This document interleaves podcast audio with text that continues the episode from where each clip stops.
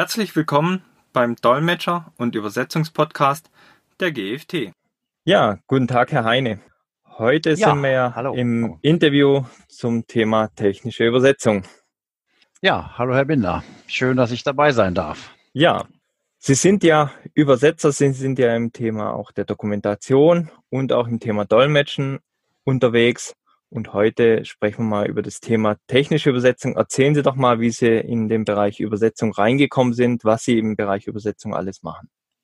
Ja, gerne. Ich bin von Haus aus äh, Sprachwissenschaftler, habe Anglistik studiert und äh, ja, wenn man das macht, dann ist man relativ schnell irgendwann auch bei Übersetzungen und das mache ich nun schon eine ganze Weile. Ich bin immer so ein bisschen zweigleisig unterwegs. Auf der einen Seite erstelle ich Dokumentationen als technischer Redakteur, aber auf der anderen Seite übersetze ich eben auch Texte. Zum einen meine, einen, meine eigenen, die ich eben erstellt habe, aber auch äh, direkt vom Kunden. Und da bin ich eigentlich hauptsächlich in den Bereichen Technik und Marketing unterwegs. Sie hatten gerade angesprochen, Sprachen oder Sprachwissenschaftler. Was ist denn hier der Unterschied zum reinen Übersetzer oder gibt es da überhaupt einen Unterschied? Ja, es gibt sicherlich einen Unterschied, dass ich würde mal, ich weiß jetzt nicht, was Übersetzer studieren. Ich stelle mir das aus meiner Sicht eher etwas praxisorientierter vor.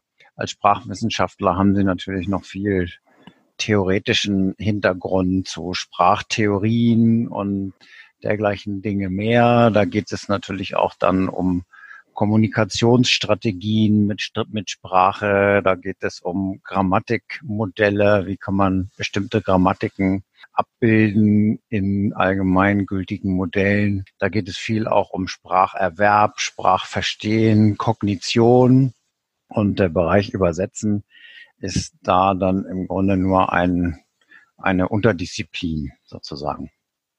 Sie sind ja nun im Bereich technische Übersetzung und Marketingübersetzung unterwegs. Können Sie gerade für die Zuhörer nochmal ganz allgemein die hauptsächlichen Unterschiede zwischen den zwei Bereichen vielleicht kurz anreißen? Ja, also aus der Übersetzerperspektive ja. ist das natürlich äh, keine so, kein so großer Unterschied. Äh, da geht es dann eher so um die, um die Fachbegriffe, um die Termini, ein bisschen auch um die Sprache natürlich. Wenn ich jetzt eine technische Dokumentation beispielsweise übersetze, eine Bedienungsanleitung, dann kommt es natürlich auf andere Formulierungen an, als wenn ich jetzt im Bereich äh, Marketing unterwegs bin. Das kennen wir alle. Ne? Ein Werbetext ist anders geschrieben als ein, äh, sagen wir mal, ein Beipackzettel für irgendein medizinisches äh, Produkt. Da sind so hauptsächlich, hauptsächlich die Unterschiede. Welche Sprachen übersetzen Sie denn? Also Dolmetschen, weiß man ja vom letzten Podcast, machen Sie Deutsch, Englisch, Englisch, Deutsch.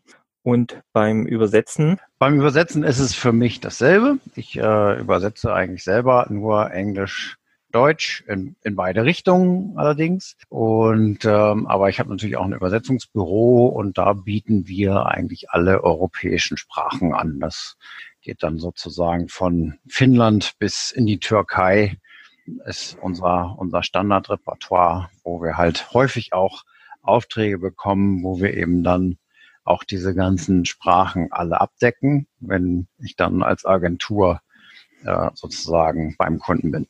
Das ist auch immer sehr verschieden. Einige Kunden haben das lieber, dass sie einzelne Übersetzer beauftragen.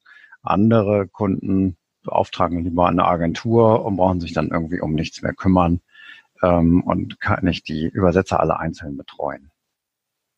Beim Übersetzen ins Englische, jede Sprache hat ja ihre Besonderheiten. Welche Besonderheiten gibt es denn bei der Übersetzung ins Englische? Also häufig äh, ist eine Herausforderung beim Übersetzen, dass die Texte unterschiedlich lang sind.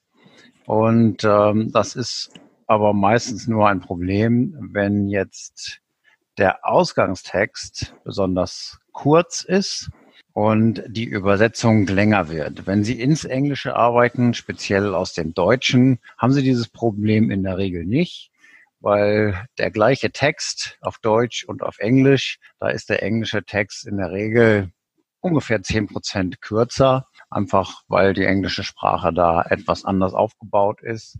Umgekehrt hat man natürlich öfter mal so ein Problem, wenn ich jetzt einen englischen Autoren habe, der einen irgendwie gestalteten Layout, gelayouteten Text hat, meinetwegen in einem Kundenmagazin und dann ist die Seite gerade so voll und die, die Plätze für die, für die Texte sind so bemessen, dass das Englische da schön reinpasst. Dann hat man natürlich mit, mit der etwas längeren deutschen Übersetzung schon mal seine Schwierigkeiten. Aber wir kennen das, in Deutsch haben sie lange Worte häufig und stellen sich vor, sie haben eine Titelseite, da sind so kleine Teaser drauf, so kleine Anreißer vorne in so kleinen Blöcken. Und wenn die Blöcke dann ziemlich schmal sind, weil das Englische und die englischen Worte nicht so lang sind, dann haben sie natürlich im Deutschen da vielleicht zwei lange Worte und dann haben sie zwei Trennungen. Und das sieht natürlich auf so einer Titelseite immer nicht so schön aus. Das sind so Herausforderungen, die man dabei eben dann schon mal hat. Ja, gibt es da Lösungen seitens äh, des Übersetzers oder ist es dann ein Layout-Thema am Schluss? Das kommt natürlich ein bisschen drauf an. Einerseits, äh, also ideal ist es natürlich, wenn der, wenn der Autor oder derjenige, der das Layout macht, das gleich entsprechend mit ähm, vordenkt. Wir haben ja häufig auch, haben die möglich, die Übersetzer gar nicht die Möglichkeit, sich das anzugucken, weil viel Übersetzung passiert ja heutzutage schon mit so Translation Memory System, wo der Übersetzer gar nicht mehr genau das Layout sieht, was dann hinterher dabei rauskommt, sondern tatsächlich nur die Texte bearbeitet. Und dann kann man das natürlich nicht sehen. Man kann aber auch, und das gibt es auch durchaus, dem Übersetzer die Möglichkeit geben, das etwas freier zu übersetzen. Dann geht das ein bisschen mehr so in Richtung Texten. Dann weiß ich als Übersetzer, was will der Autor sagen, wie soll die Gesamtarbeit wirken und rüberkommen. Und dann bin ich natürlich in meiner Wortwahl auch schon mal ein bisschen freier. Das spielt dann auch wieder in diesen Unterschied zu zwischen Marketing und technischer Übersetzung beispielsweise. Und wenn ich einen Marketing-Text übersetze, dann kann ich da ja vielleicht auch etwas spielerischer mit, mit dem Text umgehen als äh, bei einer Bedienungsanleitung, wo es dann eben genau drauf ankommt. Ne? Drücken Sie Taste XYZ. Da kann ich natürlich dann als Übersetzer wenig, wenig an den Formulierungen machen. Was man auch oft hat, ist, wenn Sie jetzt so Menüeinträge übersetzen, ähm, gerade bei Geräten, die so LCD-Displays haben, das kennt man ja, ne, diese grauen Displays mit der, ja. mit der dunkelgrauen Schrift, da haben Sie natürlich immer nur eine bestimmte Anzahl an Zeichen zur Verfügung. Und wenn sich jetzt die ähm, die Programmierer in ihrer Originalsprache da ausgetobt haben und die Displays in der Regel ziemlich voll sind, dann kommt es häufig dazu, dass man dann eben irgendwie abkürzen muss. Und das ist natürlich dann schnell schwierig. Das sieht man ja auch manchmal auf technischen Geräten, dann sind da irgendwelche merkwürdigen Abkürzungen äh, in Displays zu lesen, die man vielleicht auch nur schwer versteht. Das ist dann eben dem Umstand geschuldet, dass der Übersetzer halt nur 30 Zeichen hatte, aber eigentlich eine komplizierte Botschaft vermitteln musste. Okay, ja, das stimmt. Welche Informationen brauchen Sie denn für eine englische Übersetzung? Also eins ist ja bestimmt schon viel mittlerweile klar. Es gibt ja die Übersetzung fürs britische Englisch oder fürs amerikanische Englisch. Gibt es denn sonst noch irgendwas, was Sie vorm Start der Übersetzung benötigen? Ja, also ich, es ist natürlich, je mehr ich dazu weiß, desto besser ist es. Wenn ich jetzt weiß beispielsweise für welche Zielgruppe der Text gedacht ist oder hm, was damit bezweckt werden soll, ob es noch andere Texte gibt beispielsweise, die mit dem, was ich jetzt gerade übersetze, zusammenhängen. Das ist natürlich auch immer viel wert, das zu wissen gibt es also eine ganze Menge Punkte, abgesehen natürlich von den, ich sag mal, offensichtlichen Sachen, wie Sie es eben schon gesagt haben, ne? welche Zielsprache habe ich jetzt genau? Britisches Englisch, amerikanisches Englisch oder ist es dem Kunden vielleicht egal? Kommt auch relativ häufig vor. Und natürlich solche Sachen wie, wann muss ich fertig sein mit dem Text? Das muss ich natürlich irgendwie auch wissen. Das stimmt, wäre natürlich auch eine gute Information. Und man muss das relativ häufig nachfragen. Vergessen. Überrascht einen dann, also wir bekommen das häufig, dann kriegt man hier so einen Text, ja, wir brauchen das übersetzt. Und das klingt natürlich für uns erstmal ganz schön. Naja, dann übersetzen wir das halt, wenn wir so Zeit haben. Aber dann kommt oftmals so, deswegen haben wir uns dann auch angewöhnt, immer gleich nachzufragen, bis wann soll das denn fertig sein? Dann kommt es schon mal durchaus vor, dass der Kunde gesagt, gedacht hat, er braucht das am nächsten Tag. Und das ist natürlich dann schon gut, wenn man das dem Übersetzer dann dazu sagen kann. Das stimmt, ja. Mhm. Besonderheiten bei der Übersetzung vom technischen Text. Der unterscheidet sich ja doch, wie wir schon gehört haben, vom Marketing. Was gibt es denn da alles sonst noch zu beachten?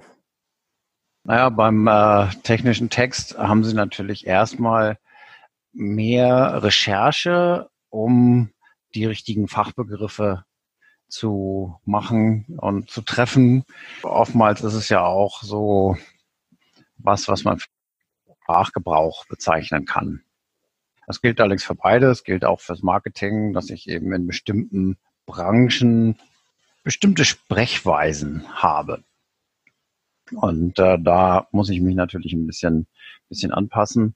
Und ähm, wie gesagt, für die, für die technischen Sachen kommt es dann eben eher, und das klingt ja ein bisschen schon aus dem Namen raus, auf die präzise Aussage oftmals an. Und äh, beim Marketing kommt es dann vielleicht mehr darauf an, dass ich in dem Leser so ein bestimmtes Gefühl erzeuge, na, wenn ich jetzt als, als Kunde mein Produkt darstellen will. Und oftmals ist das natürlich auch, gibt es da ja Überlappung. Wenn ich ein technisches Produkt anbiete und dann dazu eine Marketingbroschüre schreibe, dann ist die natürlich auch technischer beispielsweise als bei einem Kosmetikprodukt.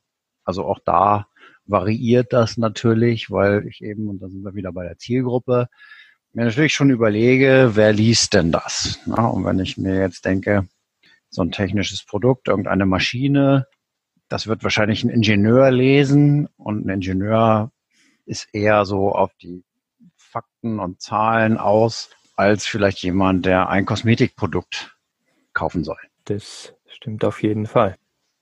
Wo lauern denn Gefahren in der Übersetzung, in der technischen Übersetzung? Was könnte man übersehen oder wo zeigt sich denn dann die Erfahrung? Die Erfahrung zeigt sich eigentlich darin, dass sie in der Lage sind, den Text in seiner Gesamtheit zu verstehen und die, die Gesamtbotschaft rüberzubringen. Man hat das ja häufig, äh, dass man im Grunde auch als Übersetzer so ein bisschen mit, ich will jetzt nicht sagen Korrekturleser ist, aber das macht schon Sinn, wenn man beim Übersetzen einfach auch guckt, was steht vorne im Text und was steht hinten. Wichtig ist natürlich auch, dass man Begriffe konsistent übersetzt, also immer den gleichen Begriff in der Zielsprache für einen bestimmten Begriff in der Ausgangssprache nimmt. Auch da kann man ja variieren. Und da liegt natürlich auch eine der Herausforderungen, weil viele Firmen einfach ihre individuellen Sprachgebräuche haben. Und na, dann heißt eben ein bestimmter Gegenstand in, in einer Firma so und in einer anderen wird er anders bezeichnet. Und die Erfahrung liegt dann eben darin, dass entsprechend so umzusetzen, wie der Kunde sich das dann auch vorstellt. Gibt es denn was im Alltag des Übersetzers, was Sie gerne verändern würden, wenn Sie könnten? Sicherlich. Äh, also das eine ist, dass es immer gut ist, wenn die Texte äh, gut formuliert sind. Und was man sich häufig wünscht als Übersetzer ist, dass man als Übersetzer die gleiche Zeit hat, um einen Text zu übersetzen, wie derjenige, der ihn geschrieben hat. Also ich habe das häufig, dass äh, Kunden kommen und sagen, wir haben hier einen Text, das muss ganz schnell übersetzt werden. Und dann sieht man, dass der Kunde selber aber schon vier Wochen mit fünf Abstimmungsrunden gebraucht hat, um diesen Text fertigzustellen. Das heißt, dass es eine gewisse Wichtigkeit hat für den Kunden, dass es da eben tatsächlich darauf ankommt, dass das gut formuliert ist. Und dann ist es natürlich schön, a, wenn man als Übersetzer den Hintergrund weiß, was sind die Gedanken des Kunden dazu? Was hat zu diesen oder jenen Formulierungen geführt? Und wenn man dann eben auch die Zeit bekommt, das vielleicht einfach noch mal einen Tag liegen zu lassen. Ne? Das kennt man ja von sich selber auch, wenn man jetzt einen Text schreibt, auch in seiner Muttersprache und ihn dann nochmal durchliest, dann kann man zwar formale Fehler finden, aber es ist ja immer besser, wenn man so einen Text über Nacht liegen, lassen kann und ihn dann selber nochmal liest. Unabhängig davon, dass natürlich jede Übersetzung eigentlich auch von einem zweiten Übersetzer gegengelesen werden sollte ähm, weil es kann natürlich auch mal leicht passieren, dass man mal irgendwo in einer Zeile verrutscht oder eine Zahl falsch überträgt oder solche Dinge, dass man auf jeden Fall nochmal jemanden hat, der über diese formalen Dinge rüberguckt. Aber es ist ja häufig so, dass ich, äh, wenn ich einen Text schreibe und die mir dann am nächsten Tag nochmal anschaue, dass mir dann vielleicht an der einen oder anderen Stelle nochmal eine bessere Formulierung einfällt und ich das einfach noch mal ein bisschen, bisschen runder machen kann. Das ist einfach sowas. Auch da will so ein Text manchmal ein bisschen Zeit haben zu reifen. Ja, wie bei einem guten Wein. So ist es. genau. Der kommt dann abends nach der Übersetzung und vielleicht trägt das ja auch dann zum Korrekturlesen oder zu den besseren Formulierungen am nächsten Tag bei. Als Übersetzer mittlerweile gibt es ja verschiedene Möglichkeiten, wie ich einen Text übersetzen lassen kann. Ich kann den ja einfach übersetzen lassen. Ich kann den übersetzen lassen, wie die 17100 es ja erfordert, inklusive einem Lektorat durch einen zweiten Muttersprachler oder Sprachwissenschaftler oder Übersetzer oder Lektor. Oder ich kann Post-Editing machen nach einer maschinellen Übersetzung. Was sehen Sie denn im Bereich der technischen Übersetzung momentan als ja, ich will nicht sagen das Nonplusultra, sondern so als äh, eine gute Möglichkeit an, das sinnvoll zu gestalten. Also das mit der mit der Norm, das habe ich ja eben schon ein bisschen auch anklingen lassen, dass man natürlich einen zweiten Lektor irgendwie haben sollte dazu, wenn man das danach macht. Ich sehe eigentlich einen deutlichen Trend in die Richtung, dass wir mehr und mehr maschinelle Übersetzungen bekommen werden. Ich glaube, das wird zwar noch eine Weile dauern, bis das richtig gut wird, aber ich äh, höre das inzwischen auch schon von vielen Kollegen und teilweise mache ich es auch so, dass man bei bestimmten Textsorten das durchaus als Vorformulierung nehmen kann. Man muss dann natürlich vorsichtig sein, Gerade die modernen Systeme, die, die lullen einen da ein. Das sieht dann irgendwann aus wie ein schön formulierter Text, aber wenn man es dann durchliest, dann hat man schnell das Problem oder dann überliest man schnell Unstimmigkeiten. Das ist das eine. Das andere ist, dass wenn man solche Texte so maschinell vorübersetzen lässt, dann kommt man nicht, dann kann man nicht so seinen eigenen Flow in den Text reinbringen. Bei vielen technischen Texten ist das nicht wirklich wichtig. Das ist das, was ich eben auch schon gesagt habe. Ne? Wenn ich jetzt eine Bedienungsanleitung übersetze, dann kommt es auf die Fakten an. Dann muss das eins zu eins da drin stehen, was da stehen soll, damit der Benutzer einer Maschine am Ende die richtigen Handlungen ausführt und keine Unfälle passieren und so. Aber wenn man jetzt so Zeitschriften hat, dann geht es ja immer auch ein bisschen um Unterhaltung und dann ist es ja häufig, dass auch in Originaltexten schon sprachliche Bilder verwendet werden. Und da muss man sich ja überlegen, wie überträgt man die? Insbesondere wenn der Autor bildhafte Vergleiche verwendet, die mehrfach in dem Text vorkommen.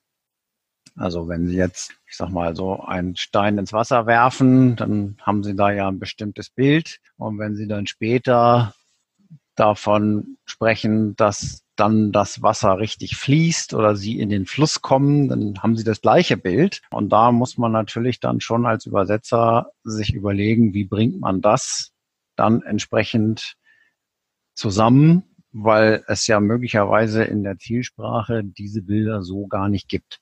Und das ist was, was natürlich so automatische oder maschinelle Übersetzungstools überhaupt nicht können. Die gehen satzweise vor und da kann man sich freuen, wenn dann innerhalb eines Satzes der Zusammenhang stimmt. Das geht übrigens schon erstaunlich gut. Es gibt nur wenige Punkte, wo die das noch nicht können. Aber das Gesamtbild eines Textes zu erfassen, da sind die Maschinen auch noch weit von weg. Aber ich sehe da einen Trend, der in diese Richtung geht, gerade so bei dem, was jetzt so, je technischer die Übersetzung ist, das sagte ich ja eben schon, desto eher wird das da anwendbar sein. Das ist das eine. Und ich weiß auch beispielsweise, dass das in den Parlamenten, in, in den EU-Parlamenten beispielsweise und Gremien dort häufig verwendet wird, um einfach mal schnell zu gucken, was ist denn eigentlich in diesem Text? Was steht denn da überhaupt drin? Macht es Sinn, den Text überhaupt wirklich von einem Menschen bearbeiten zu lassen?